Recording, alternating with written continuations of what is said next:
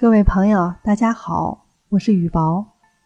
昨天傍晚，我去跳广场舞的路上，停着一辆空的公交车，它身后排着一大溜汽车，围着它绕行。也不知道是车坏了还是撞着人了，大家都边走边看。只见一个小学生背着书包，哼着歌，使劲的看。这时，公交车旁边的一个人。估计是司机冲着他嚷嚷：“走走走，看什么看？没见过呀，讨厌！”看到这一幕，我替小学生纳闷了。我看看你管得着啊？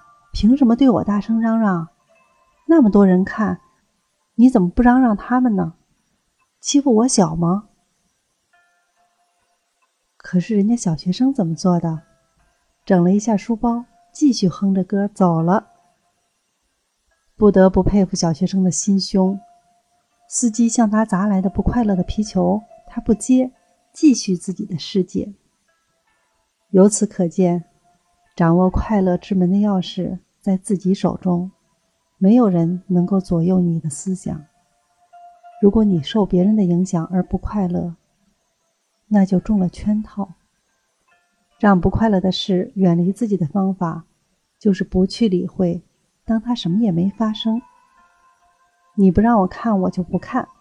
你有气，你骂人，那是你的事。硬塞给我的东西，我不要。